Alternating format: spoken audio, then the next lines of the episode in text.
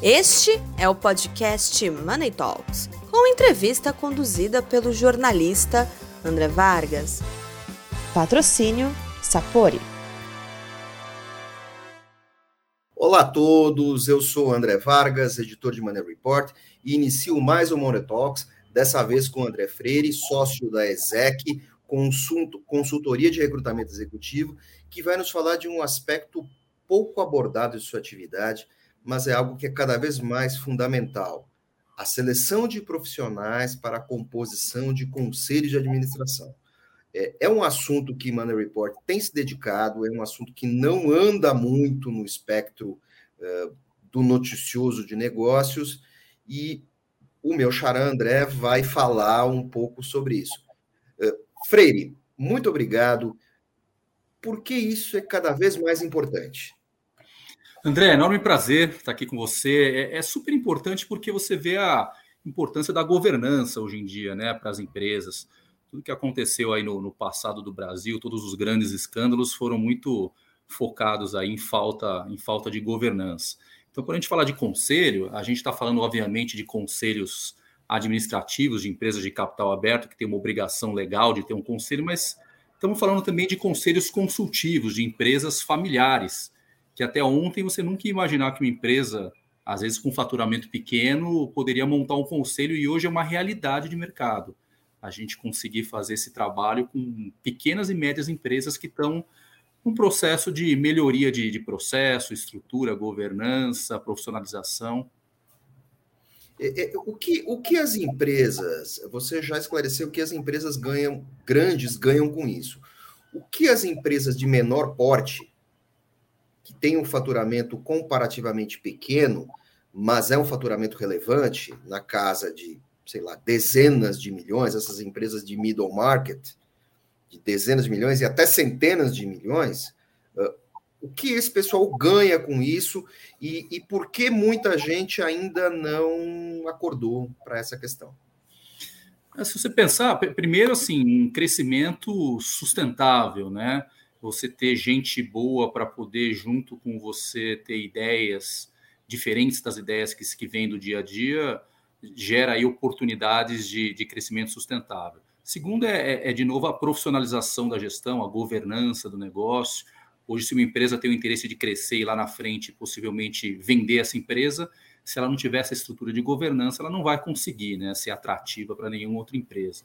Então, as empresas menores estão começando a entender é, por outro lado, ainda existe muito um estigma, André, de que uh, isso é um negócio caro, né? Que construir um conselho é coisa de empresa grande porque eu não tenho dinheiro para isso. Isso é um mito. É um mito que a gente está conseguindo aí mostrar para esses empresários que não é algo tão caro assim.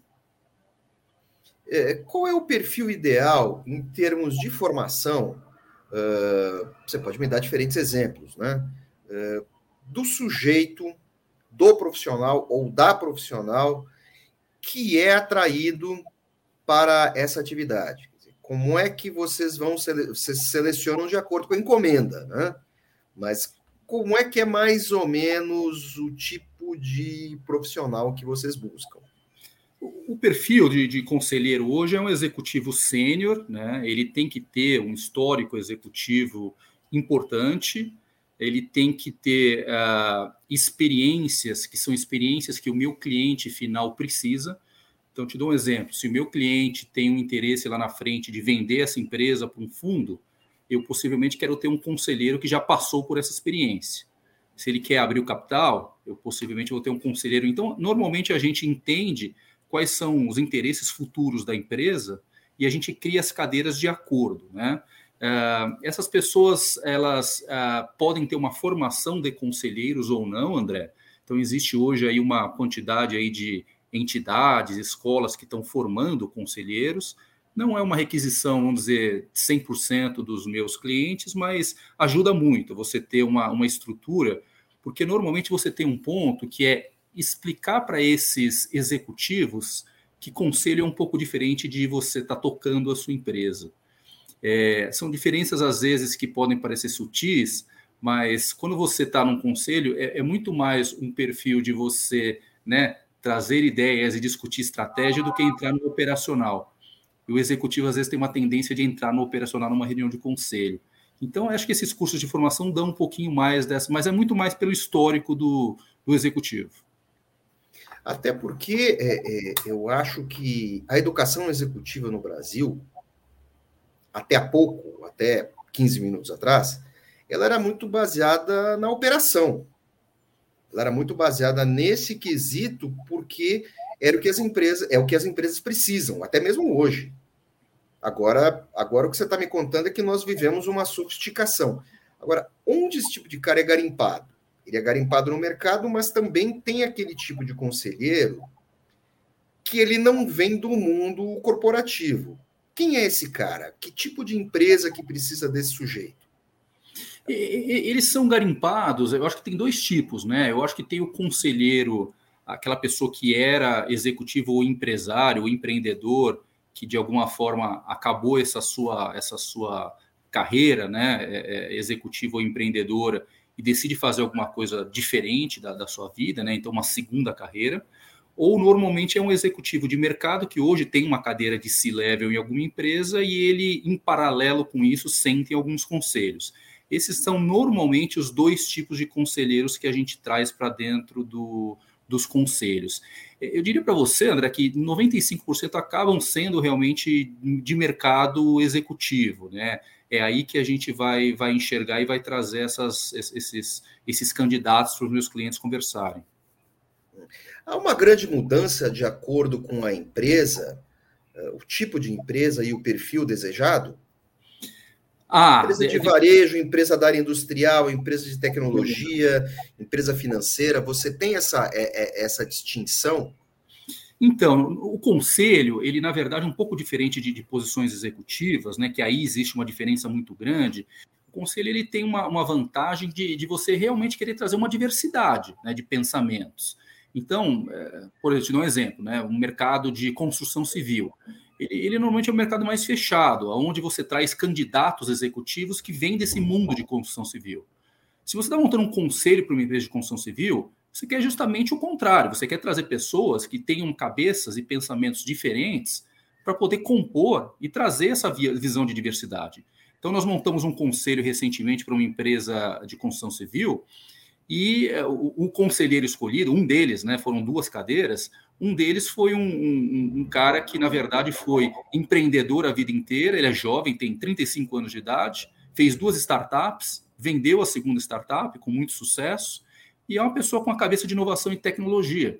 Dentro de uma construtora, onde você tem uma média aí de idade né, de gestores muito mais alta e uma cabeça todos engenheiros. Né? Então, essa pessoa vem trazer essa disrupção o que é muito bacana. O conselho dá essa oportunidade de diversidade de pensamentos, né, de setores. Então, eu acho que não. Obviamente, você tem alguns, alguns específicos aí que demandam algum tipo de conhecimento um pouco mais específico, mas a grande maioria quer trazer pessoas que daí, que, daí, que daí é encomenda do cliente. Olha, eu quero um cara assim, é isso. É, eu quero um cara assim. Às vezes o cliente fala, eu preciso de alguém, né, em uma das cadeiras, com experiência no meu, no meu negócio. Só que lembrando também que em conselho a gente tem que tomar cuidado porque a gente pode ter problemas. Se esse executivo é um executivo do setor e ele continua trabalhando no setor, às vezes ele não pode ser conselheiro de uma empresa que seja concorrente, né? Então aí a gente vai para o ex-executivo, a gente vai para outros, mas sempre é uma composição de cadeiras de diversidade, né? Onde a gente busca perfis diferentes. Claro, acho muito legal. Agora, assim, é, me conta um segredo, segredo de polichinelo mas eu tenho que fazer essa pergunta, sou jornalista. Quando dá errado, quem é que quem é que deve, quem é que você parece bom, mas você você olha e diz, não, esse cara aqui não pode entrar porque vai dar problema. Sabe é. Porque o mundo não é perfeito. Os candidatos é. também não são perfeitos. Não, lógico. Porque ninguém presta muita atenção nisso. Todo mundo quer ser conselheiro, quem está interessado nisso quer ser conselheiro, mas ninguém olha é para o problema de perfil. Quem tem que fazer isso é você. É, por, é por isso. É por isso que a gente acaba, né? É, é, por isso que a vantagem de usar a consultoria, né? porque a gente vai avaliar esse tipo de, de perfil que muitas vezes a empresa não tem uma capacidade de fazer essa avaliação e entender as diferenças de, de perfil. A pessoa pode ser um executivo maravilhoso, espetacular e ter né, diversos é, sucessos aí na sua carreira, mas dentro de um conselho ele, ele, ele pode não atuar muito bem. Então, quem não atua muito bem? Primeiro, pessoas que queiram aparecer demais, pessoas que não, né, não, não gostam de, de consenso. Né? Dentro de conselho, você tem que ter consenso, você tem que ter comunicação, você tem que ter a hora de falar e a hora de ouvir, né? Então, muitas vezes, executivos gostam mais de falar do que de ouvir. Então, é, tem que entender um pouquinho desse tipo de perfil e se é uma pessoa que está nesse momento né, de doar, doar uma parte do conhecimento dela para outros e não simplesmente entrar num conselho e achar que as regras são o, o que ele está falando. Né? Então, é, é, muito esse perfil participativo, consensual, comunicativo, né? ter um propósito um pouco maior do que simplesmente. Então, tem, a gente tem que tentar achar esse perfil. E às vezes não é o melhor executivo esse perfil, né? É um perfil que é um executivo que às vezes não até não, não, não teve tanta coisa tão interessante na carreira dele, mas que tem um perfil extremamente positivo para conselhos. Claro. Me diz, bom, é aquela coisa, quer dizer, o conselheiro deve aconselhar. É aconselhar. É. E não lacrar. Exatamente, exatamente.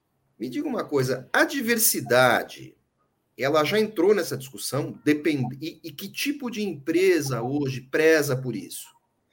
Já entrou, André, é, quase todas hoje prezam por isso, mesmo as pequenas, tá?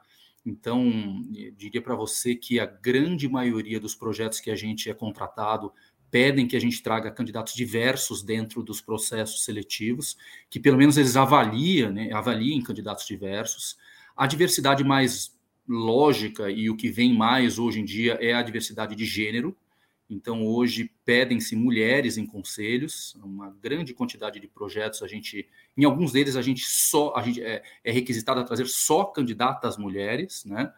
A gente começa a ver agora é, um interesse por candidatos é, negros, né? Também é, é, um, é um outro ponto. Eu acho que a parte, é, é, as, as duas que a gente está vendo são, são essas duas, né? E um pouco desse negócio que eu comentei, às vezes, de uma diversidade é, de, de, perfil mesmo, né? Quer dizer, você trazer um executivo jovem, que era um empreendedor digital, para dentro de um negócio totalmente construção civil, né? Que é muito tradicional, é uma disrupção, né? É uma inovação e é uma diversidade grande. Então, eu, mas eu acho que hoje, para te dar um, um, um, ponto mais direto, é, é a diversidade de gênero. Então, mulheres em conselhos. Eu acho que esse caminho é inevitável. Ele é inevitável, porque quando você fala do ESG, né, que todo mundo hoje fala, é, ele leva com, com, que a diversidade vai trazer melhorias, benefícios aí no, no resultado das empresas. Então, é, é, inevitável. É incrível, né? Mas às vezes você tem empresas que. É, nós estamos trabalhando agora para uma empresa de cosméticos. O conselho é só de homens. Como é que uma empresa de cosméticos. Não faz, não faz o mínimo sentido. Como é que uma empresa de cosméticos é uma empresa só de homens, né? É, então, assim, a gente está trazendo mulheres para esse conselho agora, é uma, é uma renovação de cadeiras.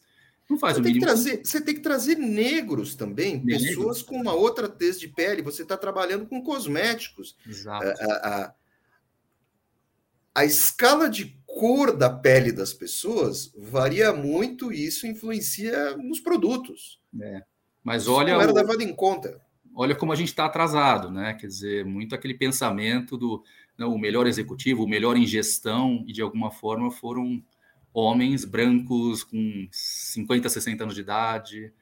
Então, isso, se, se todo mundo for igual, tiver o pensamento igual, formação igual, é, é, a, a discussão ali vai ser igual, né? A gente todos vão chegar mais ou menos aos mesmos pontos. Se você trouxer para o conselho pessoas que pensam totalmente diferentes, tiveram uma história diferente, um passado diferente, aí você tem a pluralidade aí de discussão. Você vai atingir o sucesso pelo consenso, mas também você pode atingir o fracasso pelo consenso. É, e visões que é muito pior, que é muito exato, pior. Exato, exato.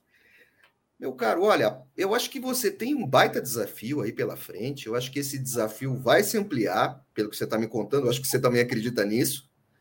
E, puxa vida, parabéns, eu acho que é uma bela história, uma bela narrativa essa que você está nos transmitindo. Eu, eu, agradeço a sua, a sua presença aqui no, nesse Money Talks. Nós conversamos agora com o André Freire, sócio da ESEC, consultoria eh, para contratação de executivos, que agora está trabalhando fortemente na busca, na garimpagem por profissionais para a formação de conselho. De administração. André, muito obrigado, foi um privilégio. Obrigado, André, um prazer.